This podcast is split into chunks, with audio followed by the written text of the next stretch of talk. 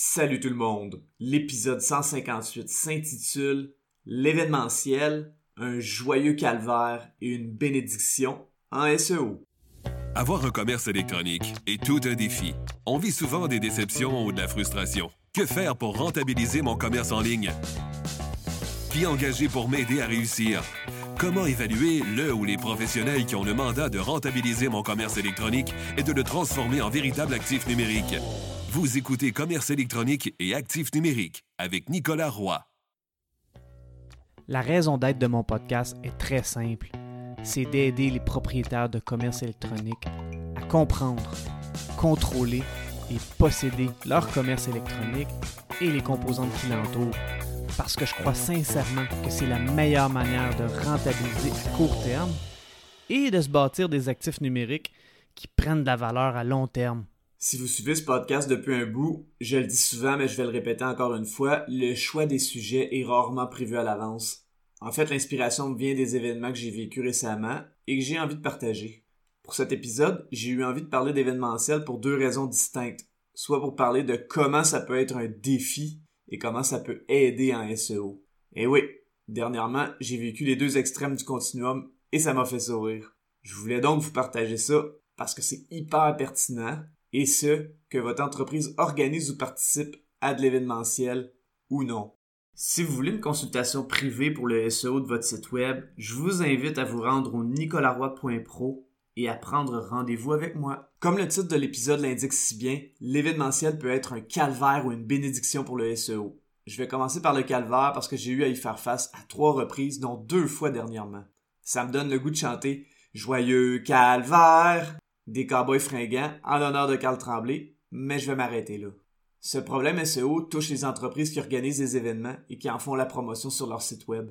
Par exemple, si la compagnie XYZ organise des formations en présentiel ou des webinaires et que pour chaque événement, le site web crée une page spécifique à l'événement, on risque d'avoir ce problème-là. Supposons que la compagnie XYZ organise ou fait la promotion d'un événement qui va avoir lieu le lundi 20 novembre 2023. Donc, l'entreprise a son site web qui est xyz.com et la page qui fait la promotion des événements est xyz.com baroblique événements. Sur la page des événements, il va y avoir plusieurs événements, dont celui du lundi 20 novembre. Si on clique sur l'événement du 20 novembre, on va se retrouver sur la page spécifique à cette URL, comme par exemple xyz.com baroblique événement baroblique 2023-11-20. Ce qui va arriver, que Google va parcourir ou crawler cette page spécifique à l'événement du 20 novembre, et c'est là qu'il risque d'y avoir plusieurs problèmes. Le premier problème est que cet événement risque d'avoir du contenu dupliqué. Le contenu dupliqué, c'est quand une page d'un site web a le même contenu qu'une autre page du même site web. Google n'aime pas trop ça. Si l'événement en question est récurrent et que la description est toujours la même, ce problème va survenir. Est-ce que ce problème est grave? En fait, ce que ça risque de faire est que Google risque de parcourir la page de l'événement, mais de ne pas l'indexer parce qu'il y a déjà une page qui a ce contenu et qu'il est déjà indexé. Donc, cette page ne sera pas visible dans les moteurs de recherche. Est-ce que c'est grave? C'est une bonne question. En fait, le plus important est que la page des événements soit indexée par Google. La page spécifique à une date, c'est un peu moins grave parce qu'en allant sur la page des événements, les gens vont pouvoir parcourir les événements, voir les dates et ensuite cliquer sur l'événement de leur choix et s'inscrire. Donc cet aspect est plus ou moins un problème, même si ça peut être fatigant d'aller dans Google Search Console et de voir beaucoup de pages avec le statut crawled, not indexed, ce qui signifie que Google a parcouru la page mais qu'il l'a pas mis dans ses résultats pour le site web. Donc, pour ceux qui n'aiment pas ces erreurs dans Google Search Console, les URL spécifiques à un événement sont un gros problème. Le deuxième problème avec ces pages est que lorsque l'événement est terminé, qu'est-ce qu'on fait de la page spécifique à cet événement? Est-ce qu'on les enlève du site web ou est-ce qu'on les garde? C'est une bonne question. Dernièrement, une personne qui travaille sur un tel site web m'a dit qu'elle gardait les pages. Donc si on garde le même exemple, l'URL xyz.com baroblique événement baroblique 2023-11-20, l'événement du 20 novembre resterait sur le site web. La personne m'a donné une excellente raison.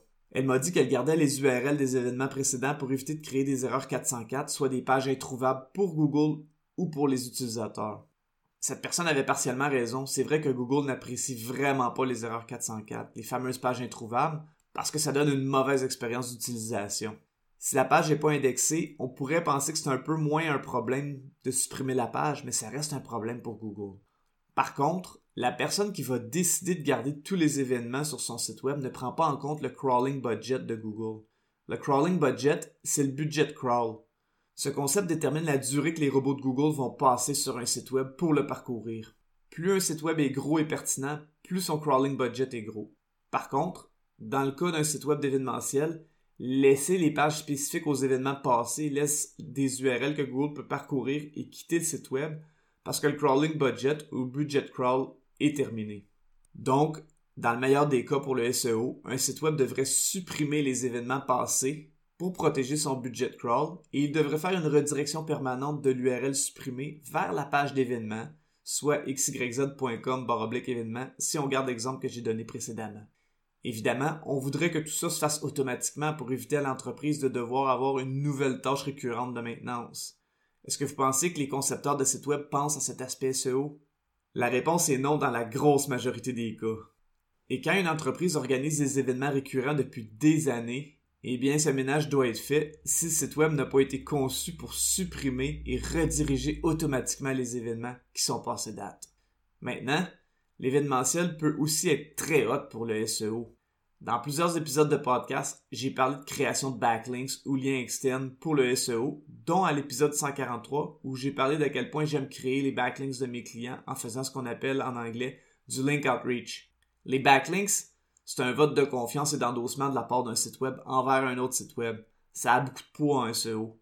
Avant d'expliquer ce qu'est le link outreach, je vais commencer par expliquer la manière dont plusieurs personnes s'y prennent pour créer des backlinks dans le monde du SEO certaines personnes vont utiliser les plateformes d'achat de backlinks. Ces plateformes, qui sont possédées par des professionnels du SEO pour servir d'autres professionnels du SEO, ont un répertoire de sites web sur lesquels il est possible de placer un article pointant un backlink vers un autre site web. Est-ce que c'est bon ou mauvais de faire ça?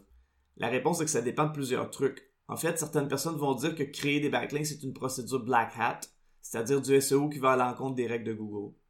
Créer des backlinks, c'est très bon pour le SEO quand le travail d'optimisation a été bien fait sur le site web. Le travail SEO fait sur le site web, c'est comme la direction d'une voiture et les backlinks peuvent être comparés au moteur. On a besoin des deux pour bien performer. Maintenant, tous les backlinks ne sont pas égaux. Les backlinks les plus puissants au niveau de leur effet SEO pour un site web sont ceux dont le site web qui envoie le backlink est déjà apprécié de Google et il a de bons résultats en SEO, et dont le sujet du site web est pertinent au sujet de votre site web. Google aime aussi les sites web qui ont beaucoup de visiteurs et d'activités sur leur site web. Et si ce site web n'envoie pas beaucoup de backlinks ailleurs, ces backlinks ont beaucoup de poids et d'effets au niveau du SEO. Si on vient aux plateformes d'achat de backlinks et qu'on fait abstraction du côté black hat que certaines personnes dénoncent, ce que j'aime moins de ces plateformes est justement le dernier point que je viens de mentionner. Je le répète, si un site web n'envoie pas beaucoup de backlinks, l'effet de ces backlinks est puissant. L'inverse est aussi vrai. Plus un site web envoie de backlinks, moins l'effet de ces backlinks est bon, sauf si ce site web grossit énormément et a beaucoup de visiteurs et d'engagement, comme le site web d'un média par exemple. Donc, les plateformes qui vendent des backlinks ont un pool de sites web qui grossit, mais s'ils ne grossissent pas aussi vite que la demande, plusieurs de leurs sites web vont envoyer de plus en plus de backlinks et l'effet de ces backlinks va être de moins en moins bon avec le temps. Certains de ces sites web ont tellement peu de contenu intéressant et ils envoient tellement de backlinks qu'on les appelle des link farms ou fermes de liens externes. Sur ces plateformes, on peut parfois acheter des backlinks provenant de sites web dont les métriques sont bonnes, si on peut analyser le nom de domaine avant d'acheter le backlink. Certaines plateformes ne laissent même pas cette option pour éviter qu'on contacte le propriétaire du site web directement, ce qui serait une sorte de link outreach. Ça, ça survient quand la plateforme ne possède pas les sites web et qu'elle fait elle-même du link outreach. Par contre, même si la plateforme te laisse analyser le nom de domaine avant d'acheter, qu'est-ce qui te dit que les métriques du moment ne vont pas se gâcher avec le temps? Absolument rien. Après tout, ce site web est dans un pool de sites web et il est offert à d'autres professionnels du SEO.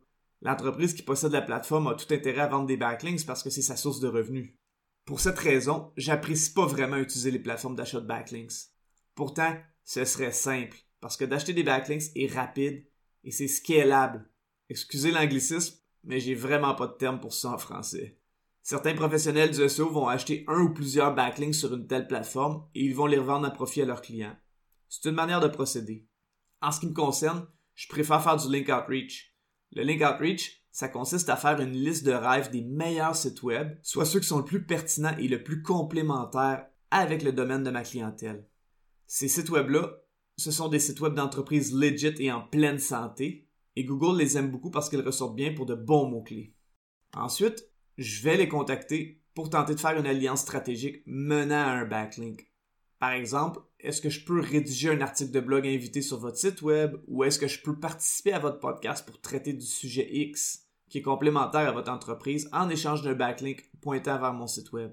Le link outreach nécessite de bâtir une relation de confiance avec des entreprises legit et donc c'est un défi. C'est un défi de faire comprendre l'avantage gagnant-gagnant de cette procédure et c'est un défi d'attirer l'attention et de bâtir la confiance avec les partenaires. Ces défis font en sorte que c'est moins scalable que d'acheter des backlinks sur une plateforme et ça demande beaucoup de travail. Il faut aussi apprendre à se faire dire non ou même à ne pas se faire répondre. Par contre, il y a des moments où un tel processus est facilité. La semaine dernière, je suis allé à l'événement Stratégie PME. Wow! De voir autant de belles PME en santé dans des kiosques et même d'aller voir des clients et des collaborateurs à leur kiosque, ça a été magique. En fait, avant d'aller à l'événement, j'ai noté les entreprises qui avaient un kiosque et rendu là, ce que j'ai fait est que j'ai bâti des relations avec des gens et j'ai présenté certains de mes clients à des entreprises très complémentaires pour qu'ils échangent. En faisant ça, ça a permis d'ouvrir des portes pour faciliter le travail de Link Outreach, qui est en fait de créer des alliances stratégiques qui se voient sur le web par Google, qui voient les backlinks. Les backlinks sont souvent une première étape qui est excellente pour le SEO, mais ça peut aussi mener à des collaborations plus sérieuses. Bref, dans ce cas, l'événementiel m'a permis de faciliter mon travail de Link Outreach qui est en fait du développement des affaires. En ce qui me concerne, j'adore ce type de off-page SEO, mais je dois dire que cette manière de créer des backlinks est plus difficile à scaler. Dans ce cas-ci, c'est pas uniquement un backlink qui est vendu, mais bien un processus qui mène à un backlink de qualité dont son effet est durable. Souvent, la compagnie qui a une alliance stratégique avec une autre entreprise complémentaire ne va pas envoyer des backlinks vers des compétiteurs de cette entreprise par loyauté. La qualité de ce backlink va donc beaucoup plus perdurer dans le temps. Une telle alliance stratégique peut même mener à plus, dont des projets qui peuvent créer des nouvelles avec des backlinks de communiqué de presse. Bref, j'aime beaucoup cette méthode pour créer des backlinks, même si elle demande beaucoup d'efforts. Les événements présentiels comme stratégie PME sont très facilitants pour ça, parce que de mettre un visage humain derrière un message, c'est très puissant. C'est tout pour cette semaine. Si vous avez apprécié, je vous invite fortement à me laisser un avis sur la plateforme sur laquelle vous écoutez le podcast ou de partager avec un collègue ou une connaissance. Au plaisir de se revoir prochainement.